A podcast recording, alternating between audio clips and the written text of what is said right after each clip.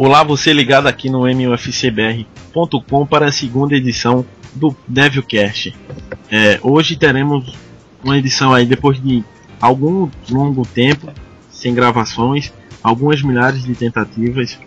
É, hoje temos a presença aqui de um novo integrante na equipe, além dos velhos conhecidos e da nossa musa, a Beatriz Santos, que eu gostaria que desse a palavra.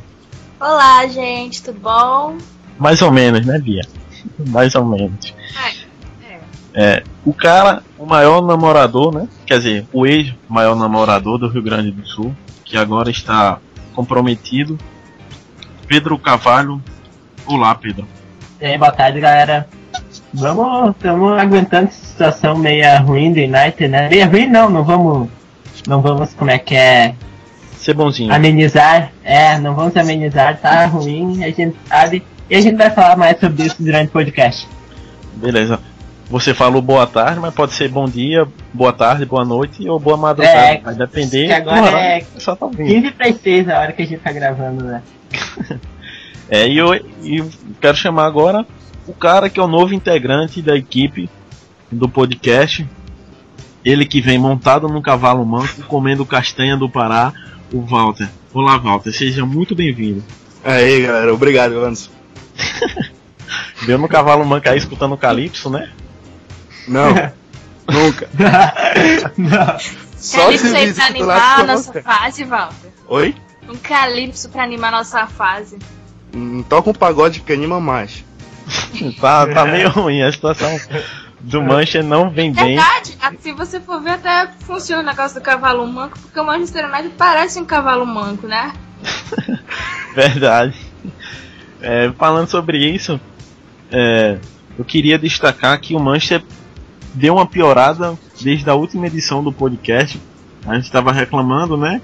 E o Manchester conseguiu piorar a situação. O time vem aí vencendo algumas partidas, empatando contra equipes pouco fracas, perdendo também, perdendo inclusive jogos para equipes que não perdiam há muito tempo e o Mois vem meio que balançando aí, algumas pessoas querendo, pedindo a saída dele.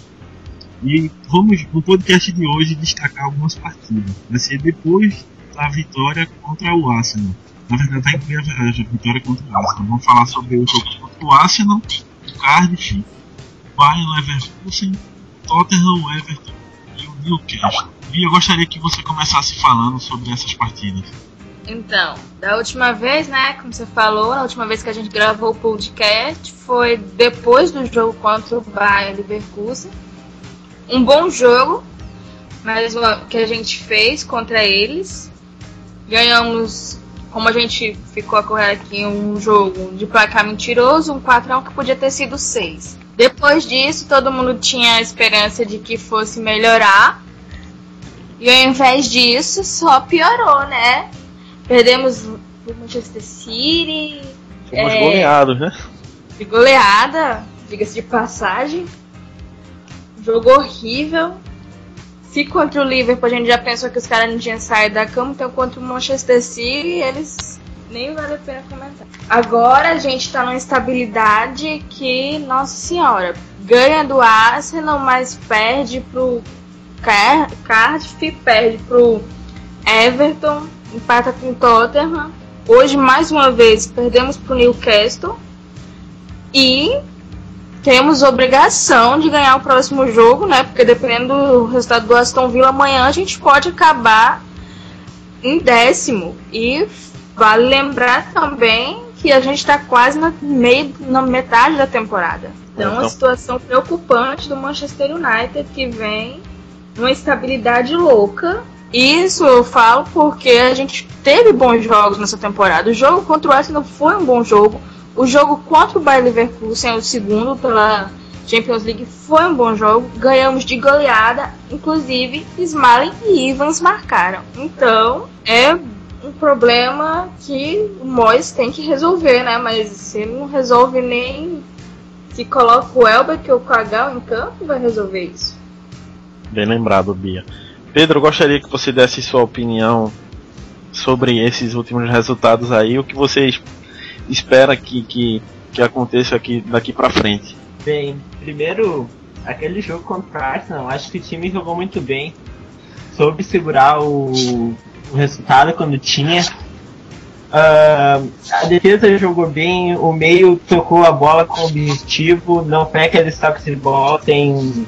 Como é que pode explicar? Tem tipo objetivo nenhum, tem, tocou a bola pra frente. Daí logo depois foi contra o Bayern Leverkusen em jogo, se eu não me engano. Isso. Aí contra o Bayern, aí foi aquele 5x0. Não, não. E... Depois do Arsenal foi o Cardiff. Depois aqui foi, foi o Bayern. Isso. Tá, 2x2. Foi no finalzinho que o, o Manchester tomou um empate. E, e, curiosamente, os jogos do Cardiff na Premier League, todos eles, no final, depois dos 87 minutos, tá sendo gol, né? E pro nosso azar foi, foi mais ou menos por aí que tomou o gol de empate, o Manchester, por descuido, na verdade. Aí depois o, o, o Bayer Leverkusen que eu não, não entendo. Não foi, foi um jogo que o Bayern não jogou tão bem, mas como eu já tinha falado com a Bia também, o Manchester jogou muito bem. O Manchester conseguiu anular o Kessling, uh, o Som, que foi jogado legal, não conseguiu jogar muito bem e, e, vários gols saíram nas costas dele. Depois Tottenham empate lá.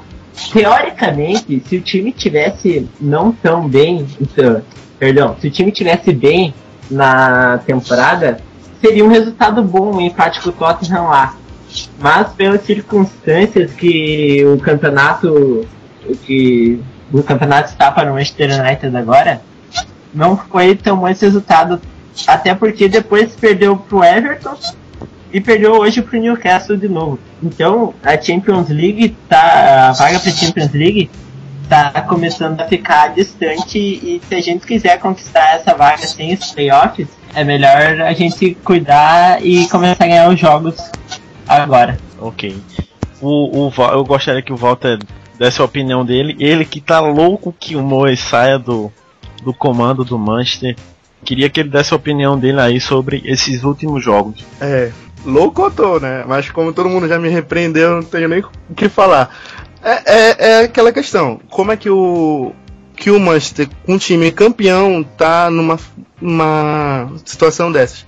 E outra, ganhar de 5 a 0 depois, perder dois jogos dentro de casa, empatar dois jogos, aí é meio complicado. Não, não tem, assim, o que possa é, explicar a situação. Eu, eu digo que o Moyes, eu quero que ele saia, não é porque ele tá com um time ruim, ou não tem esquema tático. Eu acho que é pela motivação. Como eu tô dizendo, se eu tenho um time campeão, no máximo, no mínimo, no mínimo, eu tô ali entre os seis, sete primeiros, cinco. Mas assim, nessa posição, perdendo de casa jogos entre aspas fáceis, porque até mesmo foi contra o Everton e contra o Newcastle jogo de, é, de confronto direto, mas não pode perder jogos assim. Ainda mais que já tinha havido tropeços antes dentro de casa, como contra o Chelsea. Então, e depois daquela humilhação pro City, assim, como ele não conseguiu fazer nada no jogo contra o City. Ele simplesmente ficou sentado, tirou o Young e colocou o Clever. E pra mim ali foi a gota d'água que ele mostrou que ele não tem. Ele não é do tamanho do Manchester, ele não é um treinador do nível do United. A minha opinião é o seguinte, ele, ele quando chegou ele falava muito que o Manchester não precisava de contratação, que tinha na mão o elenco que tinha, havia sido campeão é, inglês, né? E que tinha chegado na, nas oitavas de final da, da, da Champions. Só que daí o time perdeu de uma forma muito rápida a, a forma de jogar do ano passado para essa característica de jogo. É, ele não ele não está impondo é, esquema tático nenhum, ele muda muito e o time não consegue engrenar. E outra coisa, nos jogos importantes, ele acabou recuando a equipe. O único jogo que, que a equipe do Manchester foi para cima foi contra o Arsenal. Foi o único jogo, caso não venha a conquistar bons resultados, para mim já pode sair desse começo, começo da próxima temporada. Porque o time que ele tem, né, os recursos que ele dispõe, e ainda não conseguir fazer com que a equipe se classifique para uma Champions, vai ficar complicado. É, comparação, fazendo uma comparação dos jogos importantes dessa temporada com a temporada passada, você vê uma diferença grande. Na temporada passada, Manchester venceu o Liverpool, Tottenham, o Chelsea, perdeu para o Chelsea na, na Copa da Liga, venceu antes, e venceu o Manchester City. Já nessa temporada, empatou com o Chelsea, perdeu para Liverpool, Manchester City e empatou com o Tottenham. Só conseguiu vencer o Liverpool pela, pela Copa da Liga e depois o Arsenal pela Premier. Então você vê que o time vem, vem oscilando muito. O time deu uma, uma mudada enorme da temporada passada para essa e eu gostaria que vocês analisassem também essa aí, a questão dos jogos importantes que o Manchester teve nessa temporada. Uh, bem, o ano passado o time do Manchester na 15 rodada tinha 35 pontos e era líder. Nessa temporada a gente tem 20, 22 ou 21? 22, né? 22. 22 e estamos na nona colocação. Uh, só em casa a gente já perdeu com o jogo de hoje 13 pontos. E esses pontos, se a gente tivesse aproveitado todos, ou seja, se tivesse ganho todos os jogos em casa até agora, uh, a gente seria líder, com um ponto na frente do Arsenal. Então acho que esses pontinhos, empate aqui, empate ali, perde uma aqui, perde outra ali, vai tá complicando demais o United. E não é, às vezes parece que o time tá sem vontade, parece que o time não tem garra tá, tá, parece que o time tá sem motivação. Eu já falei isso no outro podcast que parecia que o time não tinha motivação para jogar. Que os jogadores estavam ali por estar e tal. E num clube do tamanho do Manchester United, isso não pode acontecer. Pedro, só fazendo uma comparação aí rápida com a temporada 2011-2012 e com a temporada 2012-2013.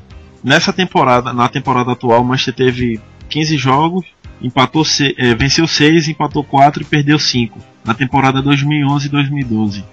Empatou 5 e perdeu 5. Ganhou 28 partidas. Na temporada passada, empatou 5 e perdeu 5 também. O Manchester só pode no máximo empatar mais uma e tem que vencer todos os jogos até o final para tentar ficar é, entre os primeiros colocados, disputar título, que eu acho muito difícil, conquistar a vaga na, na Champions League também está ameaçada. Você vê aí que é, em menos de meia temporada já perdemos e empatamos os jogos que perdemos na temporada, em duas temporadas inteiras. Você vê que está bastante complicada a situação do Manchester. Eu acho que vai ser meio difícil aí brigar por uma vaga na Champions League. É, eu sou do tipo que ainda acredita, né? Eu tô acreditando no título em todo canto. Tô, já até fiz promessa que se a gente ganhar, tatua o nome do David Moyes. Então, tem que acreditar até o final. Então pode ficar despreocupada porque você não vai fazer a tatuagem do Moyes. Caramba, que desanimação, eu vou sim. Eu acho muito difícil.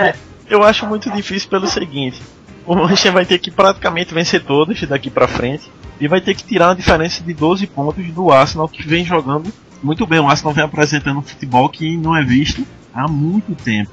O que uma contratação não faz, né? O Ozil veio e mudou o jeito desse time de jogar. É um futebol mais ofensivo, um futebol mais bonito.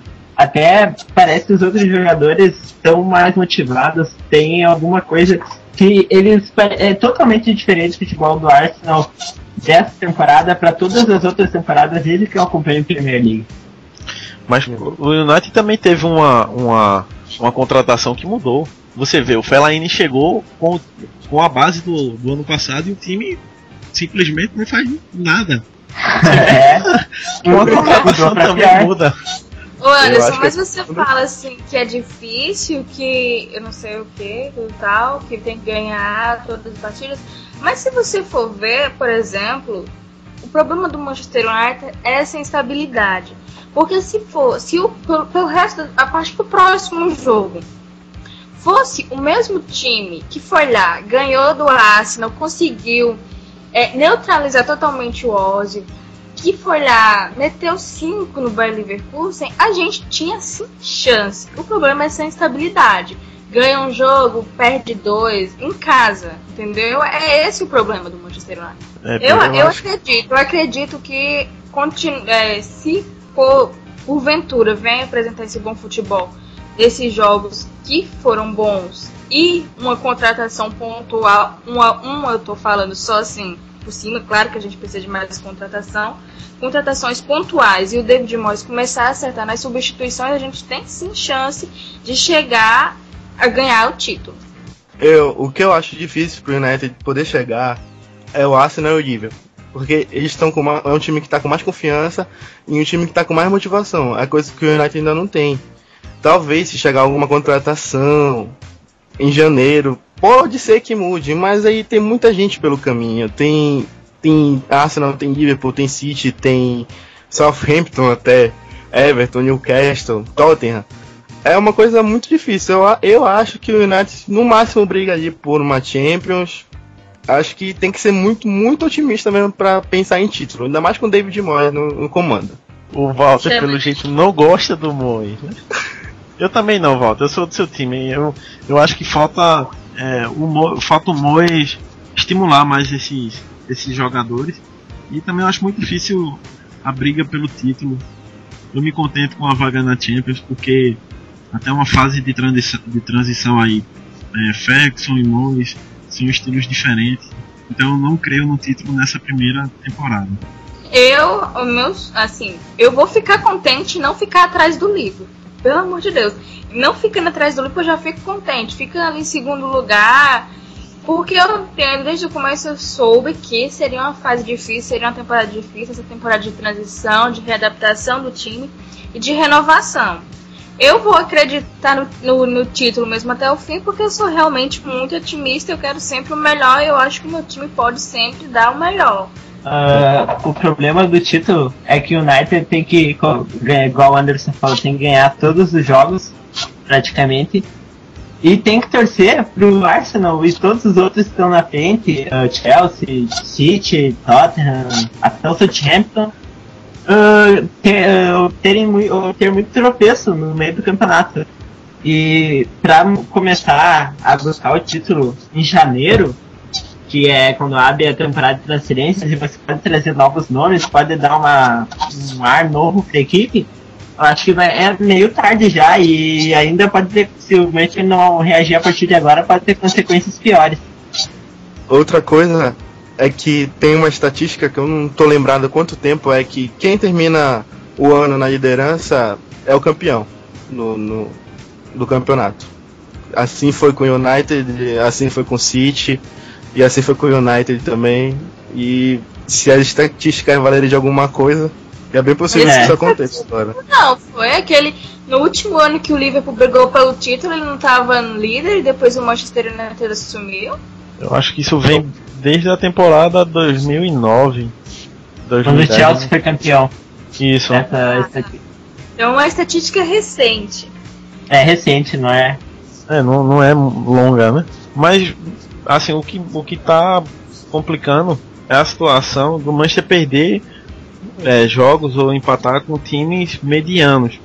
Alguns times fracos também. Manchester em, em dois, três meses perdeu para equipes que não perdia muito tempo jogando no Old Trafford ou então até jogos jogos assim esporádicos. O Manchester perdeu para o West Bromwich por 2 a 1 no Old Trafford. E a última derrota tinha sido em mil no Old Trafford tinha sido em 1978. O Manchester perdeu por 5 a 3 na temporada 78-79 contra o Dado, contra o Everton.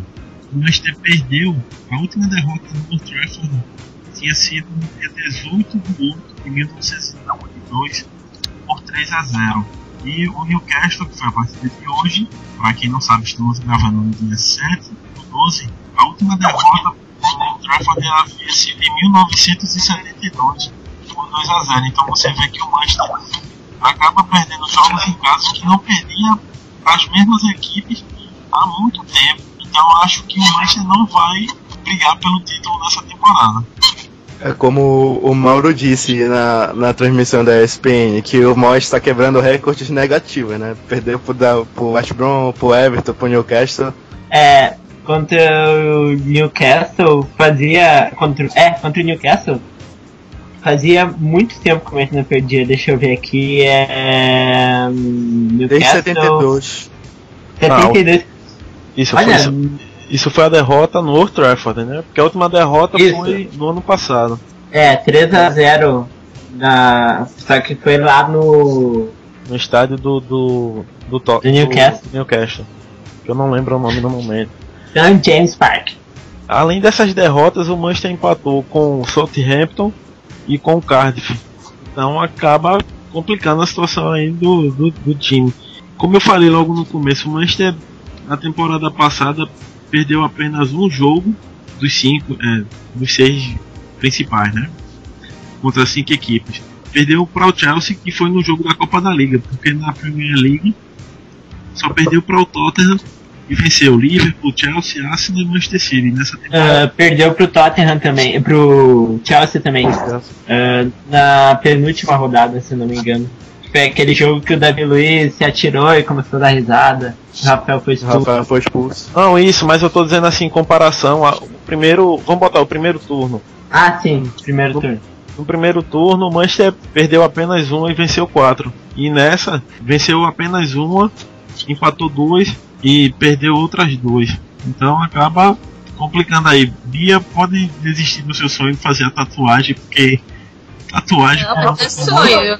Eu tatuar o Morris no meu corpo. Eu tatuo e desoperto. Foi só assim, pra dar um ânimo, entendeu? Tanta tatuagem pra fazer, Bia. Fazer logo do, do, do David Moyes é, é É sacanagem. só o nome, gente. Também não vou tatuar o, nome, o rosto do cara. Não, eu sei. Mas só o nome já é algo. Não, mas que assim, desanima. pegando o time do jeito que tá hoje, um nono colocado, e se ele colocar o time nos trilhos e levar o título, mais os agregados ali, Copa da Inglaterra, Champions League, ele merece uma tatuagem. Se ele fizer isso, claro. E também eu acho, Anderson e meninos, que vale lembrar que hoje a gente não estava jogando ruim. Eu assisti o jogo desde o começo. Manchester United não estava mal no jogo. Mas como eu até comentei depois, é, é como se no meio do caminho, assim, no meio do jogo, em determinado momento, eu acho que pode se colocar ali depois daquele pênalti não marcado, foi como se assim a gente não precisasse mais do resultado, não precisasse mais buscar o, a vitória. A gente já estava 28 rodada e estava ali só cumprindo tabela. E não é isso, né? A gente sabe que a gente precisa de todo o resultado possível. Eu, eu acho assim, o jogo começou, o United começou bem, mas em determinado ali, a metade do, do segundo tempo, era só bola no alto, por exemplo, que a bola não parava no chão, tanto do lado do Newcastle quanto do United. E eu vejo o United num time muito. Não é um time compactado, é um time que todo mundo fica longe, por exemplo.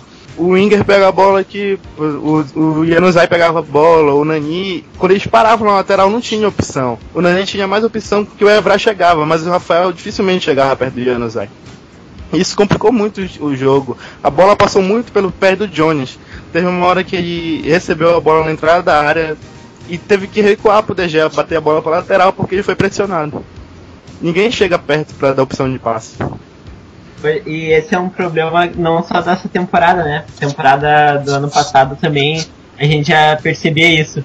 Que o time é um time que. O United é um time que estava jogando muito longe, que os jogadores não se aproximavam e alguns jogadores até se escondiam, parece, para não receber o passe. Eu também percebi isso no jogo de hoje. E tanto é que e o Walter falou que teve muita bola pro alto, tanto é que o gol do Newcastle saiu assim, né? O Kru, goleiro do Newcastle, deu um balão pro alto e o Evra não conseguiu cabecear. Aí você já sabe o resto da história. É, eu não sei porque eu não assisti o jogo quando eu liguei a TV que eu fui ver, já tava nos 90 minutos. Daí, quando eu fui olhar o placar, eu, ah, pô, 1x0 É, de novo, na velho. verdade, outra o primeiro tempo, primeiro tempo foi um jogo, foi meio morno, não teve, a única chance do real de gol foi mais uma do Jones, que recebeu na cara do gol e chutou no meio, na cara do gol não, ele, ele tava meio diagonal, e do Remy, Remy eu acho que era, que atacante do Newcastle, que o De Gea conseguiu defender. O De Gea defendeu duas no final do, do primeiro tempo. Uma do Remy Pesaço, né, do DG? e- isso. É, e uma de cabeça também, eu não lembro quem cabeceou e defendeu. Foram duas. no final do primeiro tempo. E, e o segundo, o Newcastle acabou com mais fácil, com mais fácil de bola no primeiro tempo. E no segundo tempo, o Manchester até antes de tomar o gol, antes de marcar o pênalti, na verdade, de não ter marcado o pênalti, Manchester estava atacando bem, estava jogando bem, estava jogando pra frente. Uh, depois disso foi bem o que ele falou, parece que o time não precisava do resultado, que estava ali só por estar mesmo. É, vocês estavam falando aí sobre contratações, tudinho, e surgiu um nome que muitos brasileiros olham assim com. Quer dizer, muitos torcedores, né? Olham com uma certa desconfiança, que foi o nome do Everton Ribeiro, jogador que foi destaque do, no título do Cruzeiro aí no Campeonato Brasileiro. Ele que em uma entrevista ao, ao Jorge Carlos disse que tinha vontade de jogar pelo Manchester, pelo fato de já ter treinado nas categorias de base. E depois surgiu aí uma notícia que o Mois ficou encantado por ele. Eu gostaria que vocês dessem a opinião sobre esse jogador. Se vocês concordam ou não com a contratação dele. Bem, o Everton Ribeiro, eu, eu acho ele um meia bom, mas eu não acho ele um meia que fique, tipo, que esteja à altura do United. E você, Bia? Qual a sua opinião sobre o Everton Ribeiro? Eu não, eu não acompanho. Pra quem não sabe, eu não costumo acompanhar futebol brasileiro. Então não posso falar sobre o futebol dele porque eu realmente não vi. E não tive tempo essa, essa semana, não tive tempo de pesquisar qualquer coisa porque eu estava na minha última semana de, de aulas, então agora eu estou de férias finalmente, então eu posso ver os vídeos dele e dizer. Assim, contratação. É sempre bom que saia outros nomes além do Benz, né? Que é a única coisa que parece que o Mois quer. Então, se for bom, eu vi muita gente animada com isso. Se ele for bom, é o que a gente precisa. Ótimo, vai ser um show, mais uma contratação. É o isso que eu acho. Ribeiro, ele tem um, passe e uma visão de jogo muito boa. Só que o que falta a gente ver é se ele vai conseguir ter o mesmo nível de jogo na Inglaterra. Porque você jogar aqui no Brasileirão contra Náutico, contra Criciúma, é uma coisa. Você jogar contra Tottenham, Newcastle, até hoje que eu- considero o Newcastle um time bom, Aston Villa, é uma coisa totalmente diferente. Sem contar também que o, o estilo de jogo da Everton Ribeiro é bem aquele estilo de jogo campeonato brasileiro, por exemplo. Quando não tem opção, ah, ele não. ele olha, se não tem ninguém, ele dá um balão pra frente e já era. Mas ah, eu acho que se tu faz isso num campeonato ah, na- como a Premier League, não vai dar certo. É, A minha opinião em relação ao Everton Ribeiro é. Assim, eu acho ele um- o estilo de jogo dele um pouco parecido com, com o do Nani. Ele. Aquele jogador de driblar. Dani, fase boa fase ruim? Que? Não, Nani fase boa. Nani fase boa. É, ele, ele é aquele jogador que, que é daquele drible mais adiantando a bola, correndo e tal. Ele fez até um golaço no jogo contra o Flamengo. Se ele, eu, eu arriscaria na contratação dele, assim como o Liverpool arriscou na contratação do, do Felipe Coutinho. Muita gente achava que o Felipe Coutinho não ia fazer nada e teve um bom começo. Eu não sei agora porque eu não, eu não acompanho jogo nenhum do Liverpool, mas ele, mas ele é um bom jogador. É um risco a correr, né? Pior é você ter Dani, Ashley Young e, e o Valencia que não vem fazendo nada. Então, eu arriscaria no Everton Ribeiro, que é um jogador barato né, em relação a, a outros jogadores, que poderia acontecer de, de chegar e, e ajudar, dar uma melhorada ali no setor de criação. Pior que, pior que o Ashley Young, pelo amor de Deus, se ele for, né? Porque ninguém aguenta mais contratação furada, pelo amor de Deus. Fellaini tá aí, só serve pra ser guarda-costas do, do Januzaj. Podia ter entrado hoje, né? Porque deram uma entrada lá no, no Guri. Se ele tivesse em campo, não tinham feito isso. E interessante que ele colocou o Anderson jogar hoje, né? Eu não entendi muito bem aquela, aquela do Anderson entrar no jogo, porque ele tirou Cleverly e botou o Anderson pra jogar justamente na posição que o Anderson não joga, que é volante, que, o, que eu acho que foi um dos erros do Alex Ferguson quando trouxe o Anderson foi pra ele jogar de volante. Eu uh, podia ter botado o, o, o então, e avançava um pouco o time já que estava precisando do resultado. Eu acho que a pior besteira que ele cometeu hoje foi colocar o Valência na lateral direita. Tipo, é aí que a gente vê que ele erra nas, nas substituições. Ele tinha. Ele não tinha Fellaini no banco, mas tudo bem. E tira o Clever e coloca o Anderson, já é o erro. O Zaha eu defendo porque, apesar de ele ter jogado bem hoje, eu sempre bato na tecla que ele é um jogador que tem um futebol pro United. Talvez ele não tenha futebol para ser titular, como algumas pessoas dizem. Mas eu acho que ele. Se ele tiver um, um, um, um volume de jogos como o Yanusai tem, ele pode demonstrar que ele, que ele é capaz de fazer. O Valência lateral direita é um erro, tanto que a gente levou o erro, o, o gol contra o Everton, assim, na costa dele. E quando ele joga de lateral, não tem poder ofensivo. Ele, ele vai para cima, mas é difícil de chegar. Eu não vejo ele chegando quando ele tá jogando de lateral. Hoje ele tava jogando, quando ele entrou para jogar de lateral, ele ficou pelo meio, só distribuindo a rebola. É, é a desorganização total quando, ele, quando o Mois substitui os jogadores. É, o Manchester vai ter que contratar alguns jogadores. Eu arriscaria sim no Everton Ribeiro. E uma contratação que seria muito boa seria o empréstimo do Elbeck, porque ninguém mais aguenta ver o Elbeck em banco e o Kagawa. o, o, o Elbeck em campo, né? E o Kagawa no banco de reservas é algo que, que eu não consigo entender o que é que se passa pela cabeça. Eu tô começando a desconfiar que o Elbeck está pagando para jogar.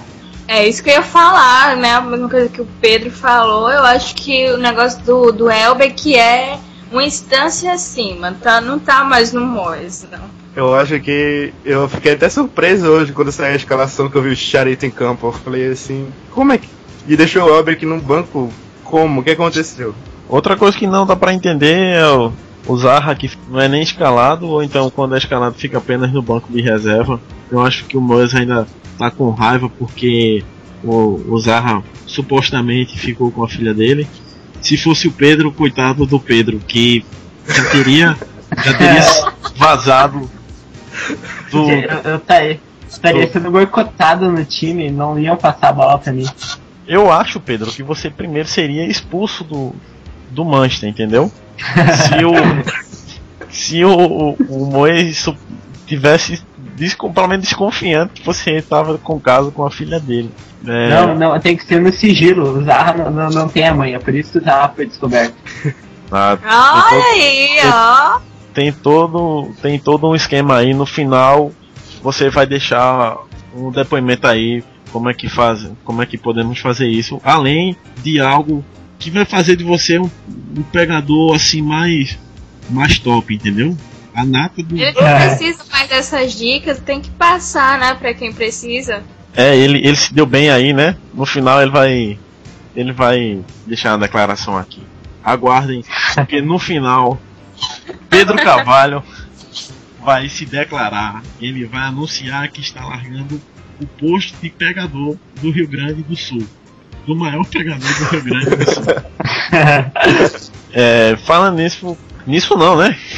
Nisso não, porque pegador é um Continuando aqui. É, ontem, no dia 6, saiu o sorteio da Copa do Mundo de 2014, que vai acontecer aqui no Brasil. E com isso, é, muitas pessoas vieram perguntar no Twitter e tal, mandando e-mail, onde é que é que elas, em quais cidades elas poderiam encontrar jogadores do Manchester e quais seriam os jogadores que elas poderiam encontrar. Então, pegamos, pegamos não, o Vitor pegou, fez uma, toda uma relação aí, colocou a data, botou quais são os jogadores que vão estar em cada capitais. E vamos divulgar para você. E eu queria que você começasse divulgando aí quais são, é, onde poderemos encontrar jogadores do Manchester e quais são as datas. Ah, tinha que ter as datas também? Tem que ter as datas, Bia. Senão você não vai saber. Tá bom, gente. eu peguei. Tá, enquanto, enquanto a Bia vai achando, eu vou falando aqui então o que eu tenho aqui. Beleza. Uh, Belo Horizonte, dia 17 de junho. A Bélgica, o, a Bélgica tem o Filaine. Uh, e talvez o Januzaj, né? Porque ele não sabe que nacionalidade ele vai querer. Uh, vai ficar. Tem outros países querendo que ele se naturalize. Uh, dia 24 tem Inglaterra. Aí é metade do time do Manchester. Inglaterra tem Rooney, Jones, Smalling, Cleverley, Young, Welbeck e Carrick. Em Brasília, 20, 15 de junho, Equador, Valência. E dia 26 de junho, Portugal, Nani. Em Porto Alegre, dia 15 de junho também, tem a França, o Evra. E dia 18 de junho tem a Holanda, do Van Persie. Beleza. Volta, você tem aí outras capitais que vão receber os jogos da, da Copa e quais são os jogadores que vão fazer parte que o pessoal vai poder encontrar? Bom, aqui eu tenho Curitiba, dia 20 de junho, Equador contra Honduras. Valência, jogando por Equador. E dia 23 de junho, a Austrália contra a Espanha. Possivelmente o De Gea. Que eu acho meio difícil, porque eu não consigo entender como é que o técnico da Espanha acha o Valder melhor que o De Gea, mas enfim. Aí tem Fortaleza, dia 17 de junho, México e Brasil, o Ticharito. Em Manaus, que. Que pena aqui, né? Belém. Estados Unidos e Portugal, dia 22 de junho, o Nani. E Inglaterra e Itália, que vem todo mundo. Rooney, Jones, Smalling, Clever, Young, Welbeck e Carrick. Dia 14 de junho. Que pena que não é Belém. Bem lembrado. É, deixa eu fazer aqui as minhas. É, no Recife, no dia 14 de junho, vai ter o Japão e o pessoal vai poder encontrar o Kagawa no dia 23 de junho. É, o México, o pessoal vai poder encontrar o Ticharito. Aí no Rio de Janeiro, no dia 18 de junho, vai ter a Espanha, provavelmente o De. No dia 22 também, a Bélgica, o Fellaini e, como o Pedro falou, talvez o Yanuzai. No dia 15 de junho, é, vai ter França e Equador, daí vocês poderão ver Evra e Valência em campo. E São Paulo, 19, vai ter Inglaterra, que tem aí Mooney, Phil Jones, Ismael, Cleveland, Young, Elbeck e o Carrick. No dia 23 vai ter a Holanda, o pessoal vai poder ver o Robson Persie. E por último, no dia 26, a Bélgica com o Fellaini e provavelmente o Januzaj falta ele decidir por qual seleção ele vai jogar. É, se tiver faltando alguma cidade aí que é da minha, que ela não lembra, é, deixa eu passar aqui. Natal vai ter no dia 13 do 6 vai ter o México, o pessoal vai poder ver o Ticharito, no dia 19 é, vai ter o Japão Se no, no, em janeiro, na janela de janeiro, tiver alguma transferência, é, nós vamos informar e deixar tudo no site. Essa relação que nós passamos aqui, vocês fiquem despreocupados, então deixa aí abaixo. Se você falar a barrinha para baixo, dá uma conferida. É, chegamos ao fim da segunda edição do nosso podcast. Desculpem aí se, se vocês escutaram algum barulho a mais e tal, porque a internet não está colaborando. Eu queria deixar um forte abraço para vocês e que na próxima edição o Mancha possa estar bem. Mas antes de encerrar, Pedro e o Walter têm duas coisas para dizer. O Pedro vai ser clima romântico, o DJ vai até mudar a trilha nesse momento, vai botar música aí de romance para poder fazer a sua declaração. Pedro Cavalho, fique à vontade para se declarar. Meu Deus, cara. a, a, Ah, musiquinha, hein? Aquela bem, assim, bem romântica. Vamos colocar. Eu tirei Houston. ah, eu só quero dizer que ela mudou a minha vida por esses poucos dias. Queria agradecer por ela ter aparecido e dizer que eu amo ela. Pedro aí que tá Ai. abandonando a, a sua carreira de pegador. E o Walter, e o Walter como bom paraense, vai deixar aqui a receita de uma comida muito boa. Tacacá, que é muito conhecida. É, é muito boa, vocês reprovaram? Não, não, eu não faço a mínima ideia do que vem assim, tacacá. Eu não imagino Nem eu é provei, mas-. Legal que eles confessam que é muito boa. Vocês provaram, eu também não provei.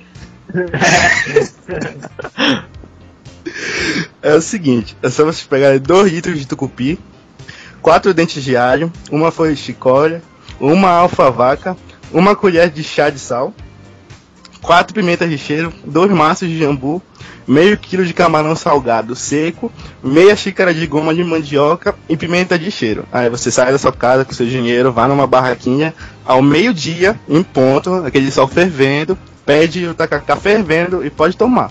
Maravilha aí. É, Será que é, se nós tomar um desse, ele Toma. melhora, então? Se toma, eu achei que se comia. Se toma o tacacá.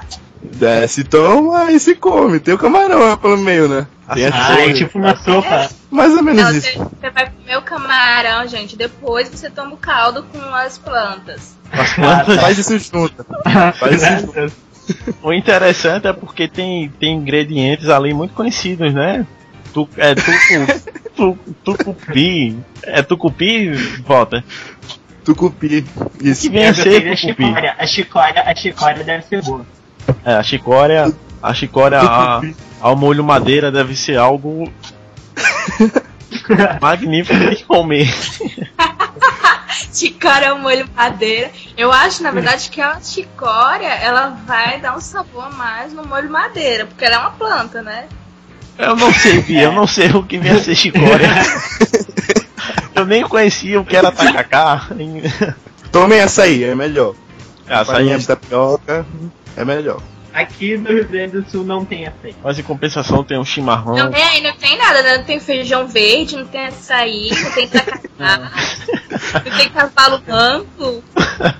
Não, aqui só, só os cavalos, aqueles que vão pra competição de pista, sabe? É, sai tudo daqui os cavalos. Verdade. É, pessoal, eu queria agradecer a presença de vocês. É, você que está ouvindo aí, divulga aí o, o podcast. Vamos tentar diminuir o tempo de uma, de uma edição para outra e melhorar aí questão de áudio, questão de tudo. E na, no próximo podcast teremos aí mais receitas com o Walter, que é cozinheiro de mão cheia, com as receitas Ah. do, do Pará.